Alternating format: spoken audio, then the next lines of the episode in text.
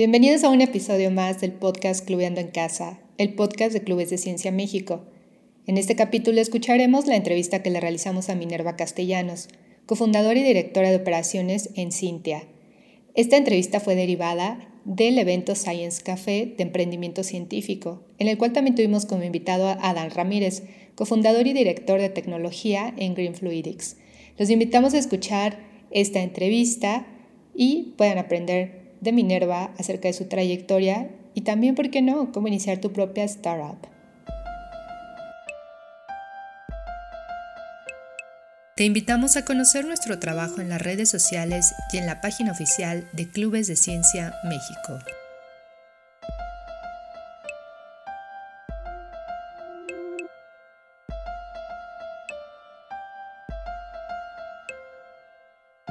clubesdeciencia.mx. En los micrófonos cluberos estaremos como anfitrionas Carla Márquez y Claudia Gil del equipo de Clubes de Ciencia México Central. Les voy a presentar a Minerva. Minerva Castellanos es cofundadora y COO de Cintia, cofundadora de Sinestesia, bioentusiasta y biohacker. También es Fellow del Global Community Biotechnology Initiative, Fellow de We Exchange y biotecnóloga del Tecnológico de Monterrey.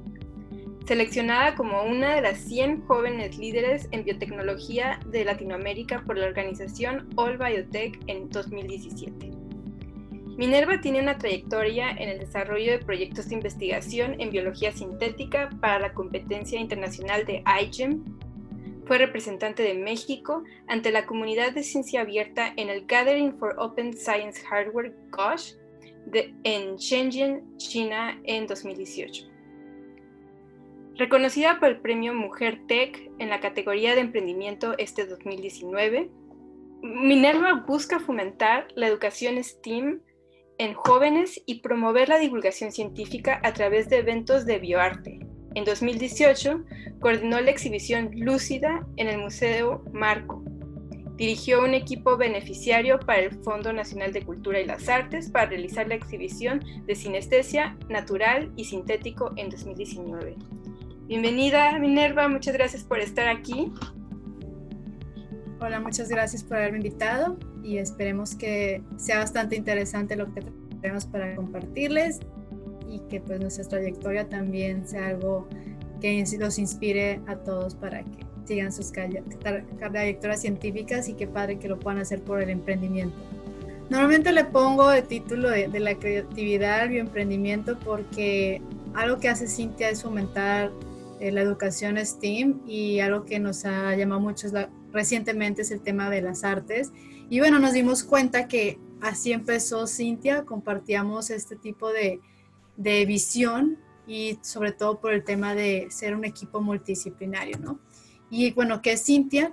Cintia es este, mi startup eh, que se enfocó inicialmente al desarrollo de un sistema, una plataforma educativa que pudiera llevar a los estudiantes secundarias y preparatorias lo que era pues prácticas experienciales, ¿no? Queríamos que los chicos pudieran hacer ingeniería genética en su salón de clases, incluso más cosas. Sin embargo, no llegamos a, esta idea de forma directa. Nosotros empezamos eh, tratando de hacer un laboratorio comunitario. Por mi experiencia en la competencia de biología sintética IGEM eh, y también de mi cofundador, queríamos hacer problemas, solucionar problemas desde la biología sintética en México y Latinoamérica y se nos había ocurrido hacer un laboratorio comunitario por allá del 2016 y luego 2017. Después de eso nos dimos cuenta que montar un laboratorio era realmente algo complejo y eh, se necesitaban los recursos para poder pues montar toda una infraestructura y era algo complejo y notamos tres barreras este, muy grandes, ¿no? Que era la barrera de la accesibilidad de los insumos biológicos, la accesibilidad del equipamiento y que incluso esto se convertía en procesos muy complejos para la región, incluso tardados, y esto se le desaceleraban el avance de la ciencia. Por lo tanto, nuestra misión se convirtió en esto. Bueno, vamos a tratar de facilitar la manera en que se enseña, se innova y se puede este, investigar en biología sintética, biotecnologías en lo que es Latinoamérica. nos convertimos, bueno, en un capítulo STEM de la biología sintética con el fin de motivar a los chicos a solucionar problemas a través del biodiseño, pero necesitábamos darle las herramientas y fue por allá el 2017 que empezamos a hacer tres equipos de laboratorio básicos, que es una microcentrífuga, un termociclador y un sistema de electroforesis que pudieran ser usados en cualquier salón de clases y centros de investigación. Ya llegamos al 2019 con una versión más pulida, más eh, funcional, y esta es la que hemos estado recientemente distribuyendo en colegios y algunos centros de investigación en México.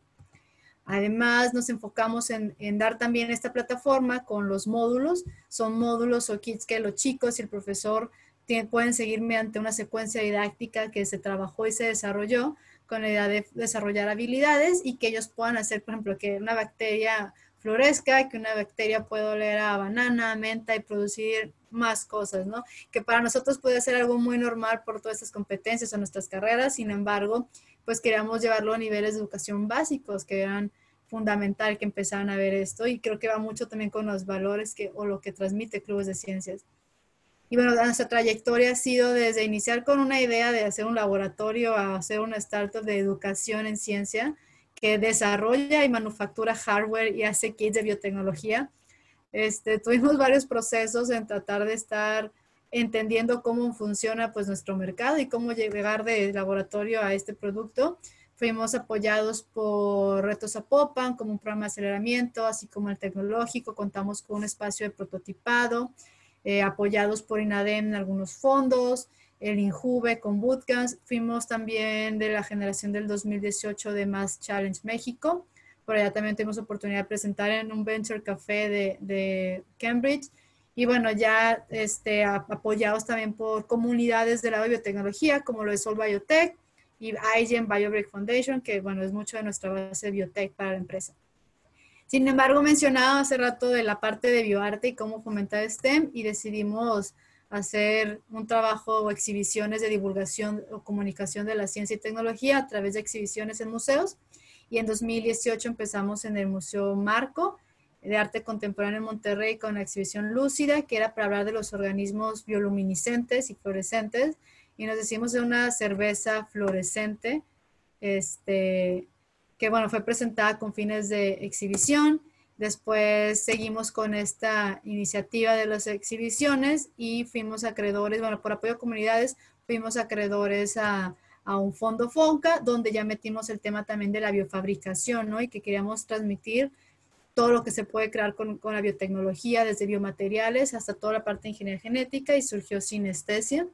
Este se realizó el año pasado en el Museo de la Luz en Ciudad de México y bueno, contamos la historia de los microorganismos y cómo estos nos sirven para crear cosas como textiles. Trabajamos con diseñadores de modas, que se hizo una prenda de kombucha. Trabajamos con unas empresas que crecen micelio para hacer estructuras. Continuamos con el tema de la bioluminiscencia para hacer cerveza fluorescente para exhibición o bacterias para un boot. Y bueno, eso fue lo que terminó ahora que tiene mucho que contar como divulgación y educación, pero también pues tiene una base tecnológica de desarrollo que trabajamos ahí en Cintia. Y bueno, con esto concluyo mi, mi introducción para igual después este, ahondar en el tema. Ay, bueno, se olvidaba que actualmente estamos, nos sumamos a un esfuerzo contra COVID y estamos eh, trabajando en una iniciativa colaborativa de esto es lo que va a definir casi el éxito, ¿no? En, la primera etapa, porque hay más etapas de problemas, es como todo un valle y picos y montaña rusa en emprendimiento, pero es la más es la más cercana cuando estás trabajando todavía en desarrollo. Y bueno, tienes tu producto, tu tecnología en un, en un desarrollo no finalizado, pero bueno, mucho del emprendimiento es levantar inversión también para poder terminar, para poder mantener tus operaciones y la parte del product market fit es lo que va a delimitar si recibes casi una inversión o no. Esto es una experiencia que hemos tenido aquí en México y en la región porque eh, los inversionistas necesitan ver que las personas de verdad quieran tu producto. Entonces puedes tener la mejor tecnología, pero si no estás solucionando un problema realmente, no es una necesidad del mercado, no te la van a comprar, no lo van a adquirir. Y es en esta parte de llamada proceso del Product Market Fit donde tú validas si vas a poder realmente introducir la manera de tu tecnología como la estás vendiendo o mostrando. Entonces, bueno, hubo una experiencia nuestra que teníamos nuestros equipos de, de Cintia y en nuestro proceso nos dimos cuenta de no, es que la necesidad es que quieren todo una, algo completo. Entonces eso, nos hizo pilotear a mejorar lo que ofrecíamos con esta plataforma de educación y llegar a esta validación de tu equipo no lo quiero de esa manera, lo prefiero si me lo hace una plataforma con módulos y si me lo vendes de esta forma. Entonces, bueno, eso ya queda como esta validación. Ahora, cuando es regional, con ellos y ellos se pueden convertir en tus early adopters. Hay momentos en los que tu tecnología no está pulida, pero ya hay gente que la necesita y son los primeros en que te van a poder dar o pagar por ella para llegar quizás un piloto y eso ya es una atracción para ti, es tracción que puedes mostrar ante un inversionista y empiezas a manejar flujos. Entonces, es, es de, lo, de lo principal que vas a necesitar, de las principales barreras que vas a tener que saltar para poder dar este gran paso hacia convertirte mejor en una empresa que ya esté operando de una forma estable. Bueno, creo que esta, con lo que cierras esta pregunta se relaciona mucho a la pregunta que nos hace Víctor Antonio, que dice, para obtener capital o inversión para mi bioemprendimiento, ¿a dónde me puedo acercar como primeras opciones? Bueno, ahí voy a mencionar porque va a depender mucho de tu trayectoria y es que, por ejemplo, tú puedes decidir hacer tu startup, buscar tu equipo multidisciplinario y en un inicio, cuando quieres levantar un poquito de capital para tener tu primer, conceptualizar tu idea y llevarla, materializarla, se requieren inversiones, pues a lo mejor que viene de ahorros, viene de préstamos familiares o viene de competencias, de convocatorias. Es como lo primero, ¿no? Si, si vas si necesitas hacer un desarrollo tecnológico y ya después tienes que enfocarte en la de voy a vender, necesito crecer mi equipo, necesito otro tipo de de ingreso, bueno, otro tipo de capital que voy a usar a lo mejor para eh, crecer mi capacidad, donde ya voy a producir porque ya tengo órdenes, entonces es cuando empiezas a buscar inversionistas. Sin embargo, también hay programas que se llaman Company Builders. Y me gusta mencionar este en el tema de biotech porque me parece genial este programa de Argentina, que es Gridex, donde si tú eres un investigador, ¿no? Y tú quieres hacer la ciencia, quieres hacer tu tecnología, no necesariamente tienes que idear todo el proceso sin tener el know-how de cómo levantar capital, cómo hacer el modelo de negocio. Ellos lo que hacen es vamos a formar, ayudarte a formar el equipo. Tú eres el equipo expertise eh, tecnológico y vamos a buscarte quiénes van a ser los equipos que te van a desarrollar el modelo de negocio, las partes legales y te van a ayudar a venderlo. Entonces pasas por un programa como de aceleramiento, de aceleración, perdón, y al mismo tiempo estás validando el business model para poder lanzarte a levantar capital en el extranjero. Y lo que ha ocurrido es que de Argentina, por ejemplo, mandan después a las startups a, California con otros programas que son partners como IndieBio o que los preparan para aplicar a Y Combinator. Entonces, bueno, aquí son esos fondos que normalmente ya son globales y ya te van a financiar otras etapas más maduras de tu emprendimiento. En un inicio, desde mi experiencia, ha sido más como el bootstrapping o encontrar recursos. Si necesitas un espacio, acercarte mejor a una universidad o buscar inversionistas ángeles o tu familia. También es válido que, pues si no necesitas inversión, puede, y si logras vender rápido, no siempre necesitas levantar capital de esa manera, puedes conseguirlo también si tienes un muy buen producto y logras pilotear algo que te paguen por ello, puede ser otra opción definitivamente hay, hay muchos caminos que pueden explorar las personas. Ustedes se acercaron cuando apenas estaban comenzando. ¿Dónde obtuvieron este tipo de consejos? De hecho, creo que hay una pregunta más o menos así, que dice, ¿cómo empiezo una empresa? ¿A quién me debo de acercar? ¿O quién me recomiendan? Pues en nuestro caso, nos apoyamos muchos de otros emprendedores. O sea, fuimos muy afortunados porque Iniciamos, como decía, con, con, la idea de un laboratorio y ni siquiera teníamos idea de que hasta el laboratorio necesitas un modelo de negocio, aunque lo quieras hacer non-profit, necesitas un modelo de negocio. Todo lo que hagas necesitas saber cómo vas a, vas a poder pues pagar nóminas o poder tener recursos, ¿no?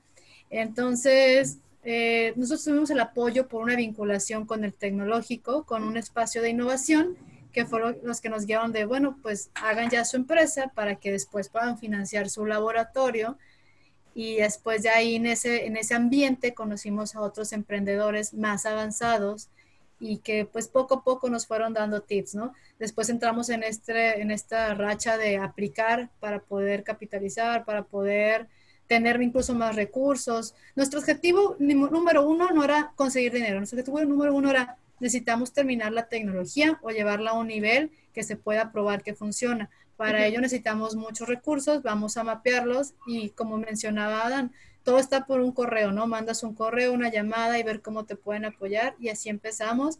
De hecho, tuvimos una experiencia algo graciosa donde hasta fuimos con, a una cita con el secretario de Economía acá en Nuevo León y no teníamos ni siquiera una tecnología lista, era la pura idea y una presentación horrible pero eso nos dio experiencia para saber qué, qué quería, ¿no? A lo mejor él o qué feedback nos daba y, darnos, darnos cuenta de qué, qué necesitábamos trabajar y en cuánto tiempo. Fue increíble cuando después de ocho meses después de esa cita, nos decidimos y nos lanzamos a la aventura de vamos a hacer una campaña de tipo crowdfunding, pero llamamos campaña de preorden. No tenemos para producir y venderte, pero puedes pagar por adelantado y este, te vamos a entregar el producto en tantos meses después de este ciclo. Y así nos financiamos el primer año. Fue un programa de piloto, un programa de beta testers, que era lo que decía que pueden ser sus early adopters, ¿no? Y ellos ya entendían como, ok, estoy haciendo la tecnología en una etapa beta y estoy pagando por ese producto que va a ser funcional y yo acepté que me lo entregaran después. Entonces, esa fue nuestra manera nosotros de poder sacar la tecnología. Claro. Este, y por ejemplo, Minerva, cuando fuiste a esta, ¿qué feedback tuviste cuando tuvieron esta primera experiencia con el secretario? Se quedó dormido en la reunión. Ok, es que te pregunto porque me parece muy interesante que nos compartas esa experiencia para que las que nos están, los que nos están escuchando vean que se tienen que aventar, ¿verdad? Nos ha tocado de todo, mira tuvimos una profesora que dijo, cuando nos equivocamos una vez en un desarrollo y nos emocionamos porque la primera vez dijo él, me encanta la idea, Nuevo León necesita ese tipo de tecnologías, este, trabajé más su, su cuánto dinero necesitan, ¿no? Porque íbamos pidiendo, creo que 200 mil pesos, era una nada para desarrollar. Dijo, no, pidan más, ¿cuánto van a necesitar para implementarlo? Bueno, vamos a una segunda sesión y llegamos con una cantidad que vamos a pensar en una planta, lo mejor piloto de producción, 7 millones de pesos. Dijo, no, es demasiado, pidan menos. Y luego ya después, bueno, pues un millón. Pero realmente nos dimos cuenta que quizás él le interesaba, pero no estaba en las condiciones de darte ese recurso. Al final no nos fuimos frustrados, nos habíamos emocionado y después no, pero aprendimos a, a saber en qué momento está, estábamos en esa línea. Y hubo una profesora que nos dijo, eh, quizás van a tener muchos fracasos, creo que este no va a ser el único, ustedes no van a saber, y cada vez van a ser peores, entonces siempre empiecen a cuestionarse si ese realmente fue un fracaso o si otro, otro. Y realmente eso nos ha motivado a seguir en esta racha y seguir trabajando y poniendo nuestras misiones con el objetivo de solucionar el problema y bueno, en el momento ir viendo cómo tener esos recursos. También hubo alguien que nos dijo, eh, quizás es, es lo mismo, es el mismo esfuerzo levantar capital privado a el mismo esfuerzo de estar vendiéndoles y mejor ya entrar al mercado y no dividir su empresa. Va a depender mucho de, tu, empresa, de tu negocio, ¿no? Pero son cosas a considerar y pues cada una es diferente. Pero bueno, estas experiencias eh, dan valor al menos para mejorar presentaciones, saber qué quieren. Ahí descubrimos que no le importaba la tecnología, él quería saber cuánto costaba y cuánto le iba a ganar algunos sí les importa la tecnología, hay otros que les importa más el impacto social, va a haber muchos, hay fondos que son más con impacto de el beneficio de la sociedad y decidimos empezar después de esto a tratar de mapear a este tipo de fondos que se enfocan en el impacto porque nosotros veíamos una carrera a largo plazo, estar ahí y quedarnos con este con Cintia. Claro. Entonces, eh, tenemos aquí una pregunta sobre los principales retos del emprendimiento tecnológico en América Latina o en México. Y sobre todo si lo podríamos enfocar a lo que visualizan, visualizan que va a venir, se va, a venir en el futuro.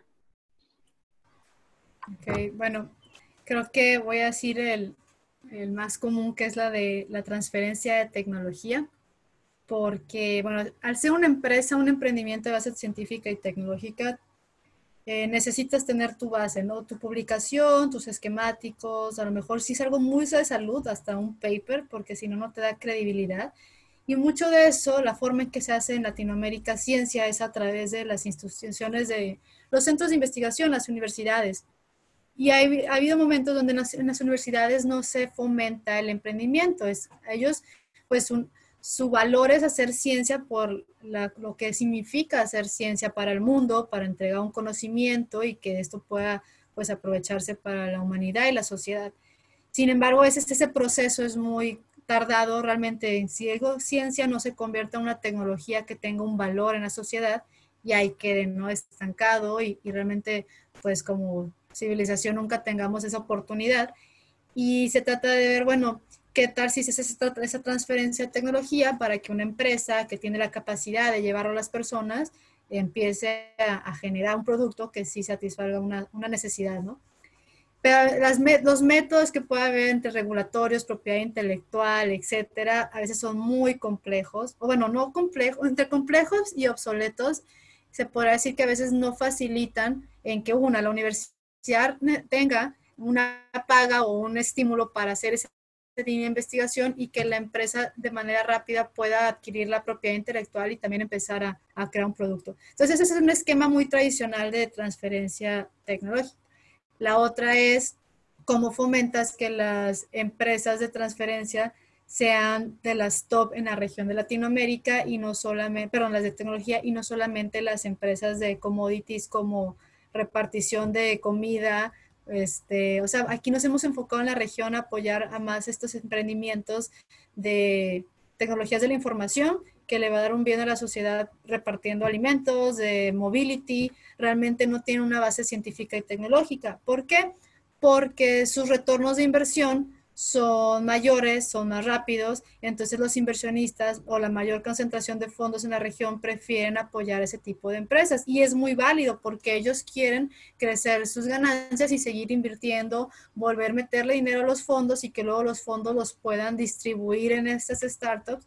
Sin embargo, ahí, aquí el reto es cómo encontrar financiamiento que no comprometa la integridad de una investigación tecnológica, que entienda que a lo mejor tu desarrollo va a tardar cinco años, que no es como un unicornio de IT, de una, aplicación que vas a iterar muchas veces en el mismo vez y cambiarla. Realmente necesitas tener esta evidencia para que sea un buen producto de desarrollo y que tanto los inversionistas y los fondos estén conscientes de eso y se sumen. Entonces creo que ese es un reto de educación o de cultura del emprendimiento hacia apostar a estas empresas son de un camino más extenso, pero te va a dejar más impacto a nivel humanidad o civilización porque es, ciencia, ¿no? Que se puede ir a alimentos, se puede ir a energía, se puede ir a salud. Este, entonces, este tema de transferencia y emprendimiento es donde veo las barreras más grandes en la región. Claro. que agregando a eso, este, una es actuar y tomar la oportunidad y a lo mejor incorporarte ya con una solución rápida que se necesite. Y la otra es que creo que por primera vez he escuchado que el gobierno y en las noticias hablan de PCR y las diferencias y si es... No usando términos técnicos, bueno, a su manera, y creo que es una oportunidad de que es hacia cómo vas a, vamos a seguir concientizando y vamos a hacer ver que esto pasó una vez, ¿no? Va a haber más pandemias, va a haber más eh, problemáticas de origen, pues, no sé, natural. Este, todavía tenemos el tema del cambio climático, etcétera, etcétera, seguridad alimentaria. Y es evidenciar que la ciencia y la tecnología es necesaria y que se tienen que encontrar otros modelos de realmente que se pueda implementar. Uno de los grandes problemas ahorita es que, es que no tenemos las empresas que manufacturan estos reactivos para la detección. No tenemos las empresas que tenemos el ingenio, pero no tenemos la empresa donde nuestra investigadora puede poder producir, manufacturar una vacuna. Hay que igual mandarla al extranjero y regresarla. Entonces, están dando cuenta que hay esta necesidad de infraestructura tecnológica y que ya nos pasó una vez que no estábamos preparados. Es concientizar, eh, necesitamos estar preparados para lo que venga y que de aquí se tome como una oportunidad también a futuro. Claro. Mira, ahorita que mencionas, por ejemplo, las necesidades que hay de la ciencia con esta conexión a las empresas, pero aquí hay una pregunta que dice, ¿cómo fue que pasaron de enfocarse en la parte científica a la idea de comenzar una empresa? Si cursaron materias de negocios en su formación profesional, además de la formación científica. Eh, en mi caso personal, yo sí tomé las materias de la modalidad emprendedor, ¿no? Que tenemos en TEC. Pero para ese momento Desafortunadamente no sabía que, quería hacer Citia, no sabía que me apasionaba tanto la biotecnología, o sea, realmente las cosas. Y salgo, inicio Cintia y dije, debía haber puesto más atención quizás, pero creo que todo se aprende mediante la experiencia. En el momento en que ya estás ahí, vas, vas dándote cuenta de las necesidades desde hacer tu tabla financiera, posibles predicciones y lo que cuenta es que lo valides y que conozcas que así funciona el mercado. Eso es como que lo más importante para el modelo de negocios, entender todos estos roles de tus aliados, partners, de dónde vas a tener los recursos. Entonces fue aprender sobre la marcha, no lo planeé sinceramente, pero lo que yo te digo, bueno, a veces nos esperamos tanto entrar a la universidad para poder hacer lo que queremos, ya como una trayectoria, y luego estamos en la universidad y dicen, no, pues ya hasta que termine la carrera voy a empezar a hacer esto. Si quieres emprender y estás en la universidad y ya te diste cuenta que quieres, aprovecha todos los recursos que tiene la universidad porque puedes ir entonces acercándote a profesores, mentores, a los programas y que no quede nada más en un programa educativo porque llevaste una clase extra, sino que ya tú ya te vas a estar moviendo con un perfil de estudiante emprendedor y acercarte a lo mejor a quiero aprender más, te quiero meter como asesor o advisor de este proyecto que se puede convertir en empresa e incluso ya, bueno, si decides, no, mi, mi, empresa la quiero hacer hasta que tenga mi posgrado. A lo mejor tú quieres dedicar tu investigación de posgrado a sacar un producto que quieras llevar a un emprendimiento. Y entonces puedes hacer más conexiones desde fondos de la universidad o encontrar a tu equipo multidisciplinario ya en un ambiente muy académico y con mayor trayectoria. O sea, ya es de que decidas realmente que sí vaya alineado a tu visión de vida porque es una trayectoria larga y realmente le dedicas el 100% de tu tiempo o más. Entonces, bueno, para eso sí que tengas que alinear lo que quieres y que no quedes con una frustración de quería hacer ciencia, pero negocio. O sea, puedes hacer ambas, simplemente encuentra ese, ese caminito que te permita. Y bueno, no lo puedes hacer solo, tampoco necesitas gente. Y si te vas involucrando en esos ecosistemas, puedes ir encontrando a la gente adecuada que se sume A ver, tenemos otra pregunta de redes que dice, ¿cuánto tiempo les llevó de que fuera un proyecto a una empresa con inversiones, etcétera? ¿Es que es su trabajo de tiempo completo o trabajan en otro lado? Pues en 2017 iniciamos con IDEA y ahí con IDEA todavía yo estaba todavía estudiando, entonces de mi lado era como que le digo que es tiempo completo porque aparte de la escuela y trabajar, porque trabajaba, pero este, pues estamos como en todo en el proceso de vamos a ir afinándola. La en cuanto nosotros obtuvimos el primer recurso como para podernos poner a hacer el prototipo, o sea, el MVP, después de un hackathon fue cuando vimos que todas las reglas del juego iban a cambiar y empezamos a dedicarle más tiempo cuando concluimos como esa primera etapa y decidimos lanzarnos a hacer esa primera preventa, fue cuando ahora sí ya formalizamos más y hemos estado tiempo completo. Eh, nuestro equipo ha estado cambiando, digamos, tenemos nuestro equipo central y hay unas cosas que hemos hecho como por contratación de servicios, para ir entregando que tal vez no son cuestiones muy core de la empresa, pero se necesita ese servicio en el desarrollo pero operativamente la gente que ya la empresa sí nos arriesgamos a estar el 100%. Si acaso tenemos alguna vez, hemos estado trabajando, pero dando como clases, más que nada como para invitar a los chicos a biotech y hacer como trabajos colaborativos, pero eso no, no, no ha sido algo formal, realmente ha sido más como, pues no voy a decir hobby, pero sí hobby pasatiempo, porque mencionaba lo del caso de sinestesia, que en realidad no era un trabajo de Cintia, pero pues a todos los que estábamos en la empresa nos apasionaba la divulgación de la ciencia y creíamos que le daba, un beneficio ansía a, los valores de Cintia y nos arriesgamos a tomar esa beca y formar ese equipo. Entonces no fue un trabajo, pero fue algo extra que se sumó y que seguimos o sea, haciéndolo. Entonces sí dedicamos el 100%, eh, pero bueno, también tratamos de, de balancear nuestro tiempo y con 100% no significa, bueno, un horario de 9 de la mañana a 8 de la noche, 7 de la noche. Realmente es estar pendiente todo el tiempo de lo que está pasando y después vas a llegar a un, punto donde no te quieres saturar y necesitas tener también una salud mental y salud física y cuidarte. Entonces, bueno, es conocer cómo funciona tu empresa, en qué momentos tienes que estar dando tus 24 horas, 24/7, a lo mejor en meras producciones, y luego también poner administración con tu equipo para que todo sea formal, con horas de trabajo, como si fuera algo muy rutinario, ¿no? De día a día. Entonces, pues sí, han sido creo que dos años cuando ya nos decidimos a estar con este título, ¿no? De, ok, soy cofundador, pero mi título en la empresa es esto, estas son mis responsabilidades y este es mi trabajo que hago todos los días.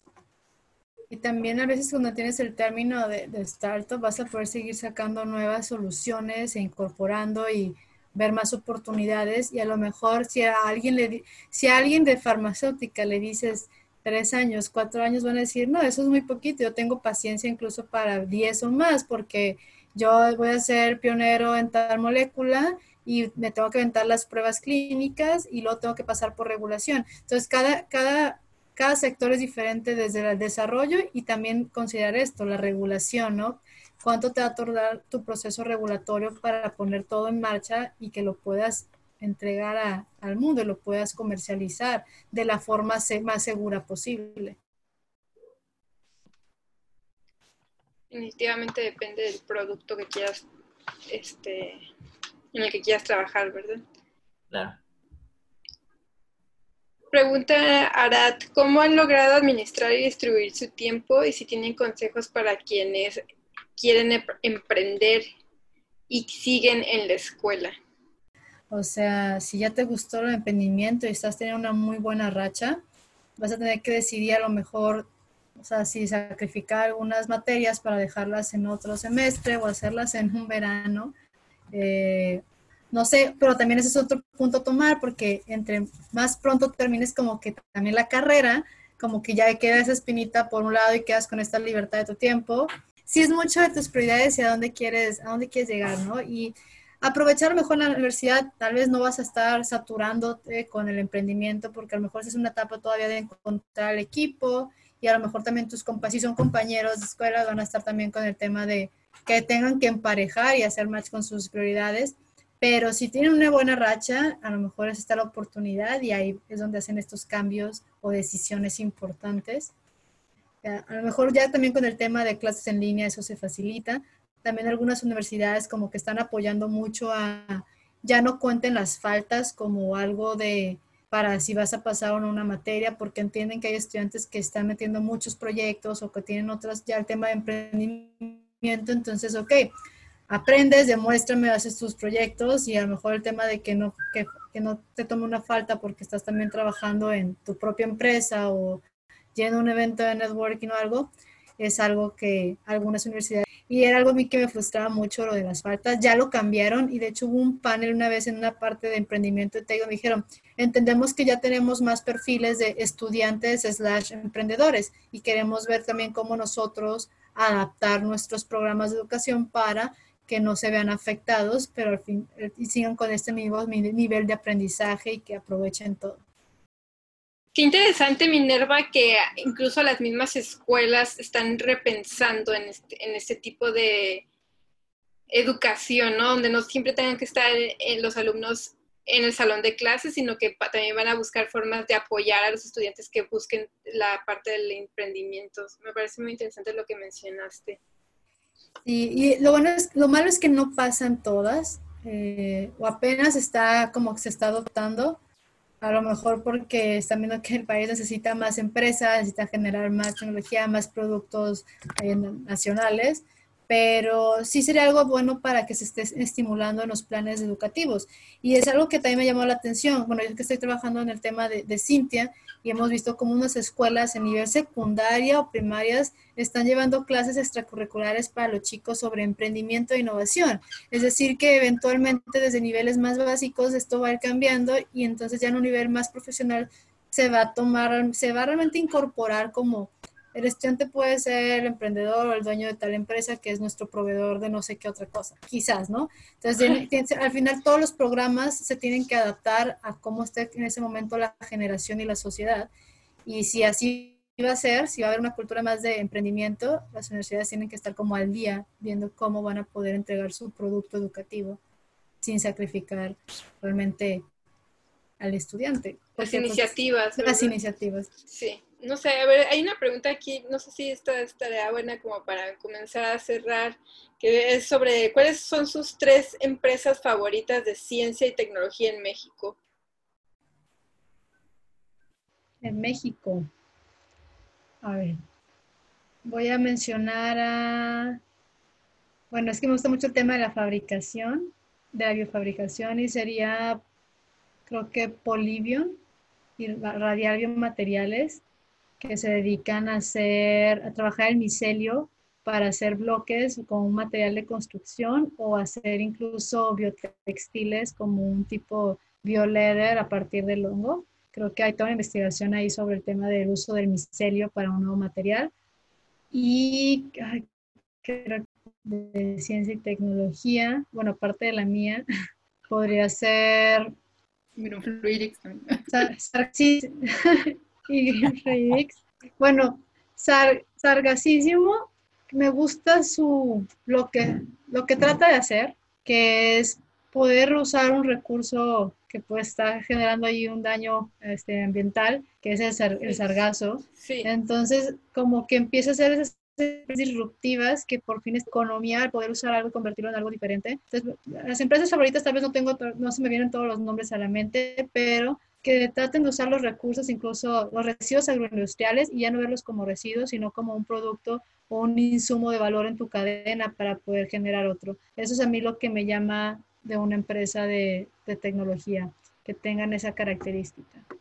hicieron una pregunta aquí donde nos hicieron una pregunta las moderadoras y me gustaría como para cerrar hablar, hacer esta conexión que mencionas, ¿no? Como las, la ciencia, las instituciones educativas y el emprendimiento. La pregunta que, decían, que nos hicieron es como si hemos considerado implementar algún club de ciencias relacionado con emprendimiento e, e innovación eh, justo antes de empezar esta conversación platicábamos con Minerva, donde ella justo estaba planeando implementar un club este verano. entonces, definitivamente la conversación está abierta y los planes están y ojalá los podamos llevar a cabo el próximo año y si no, adaptarnos a este mundo virtual.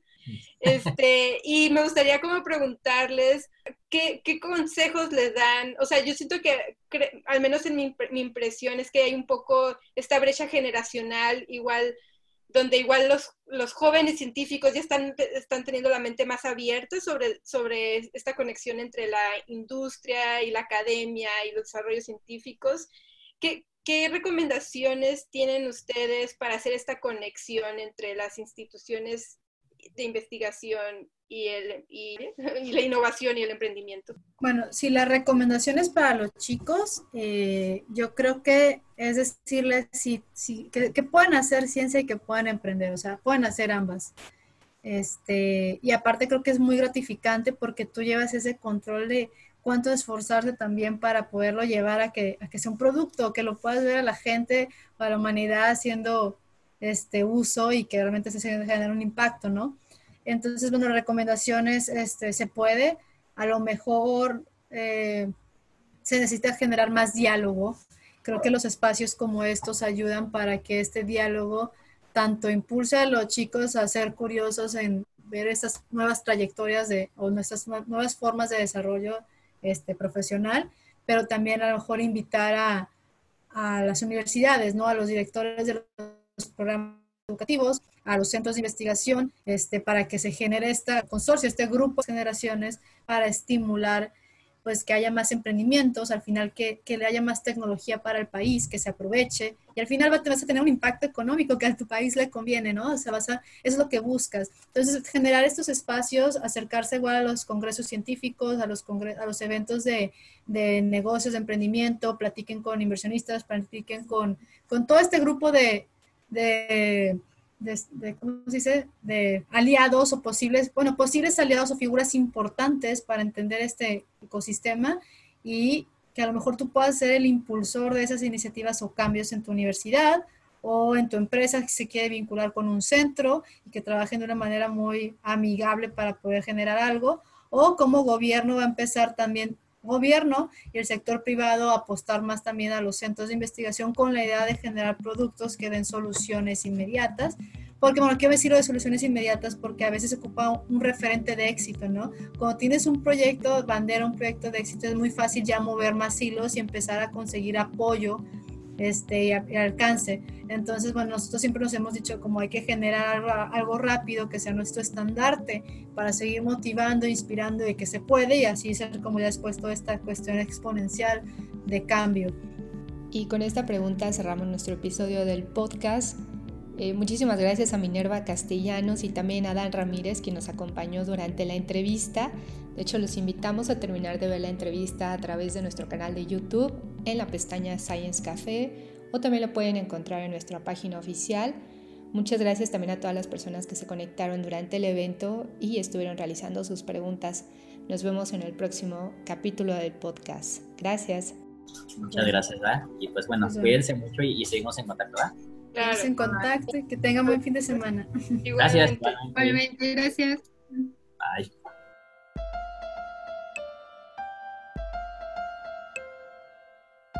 clubesdeciencia.mx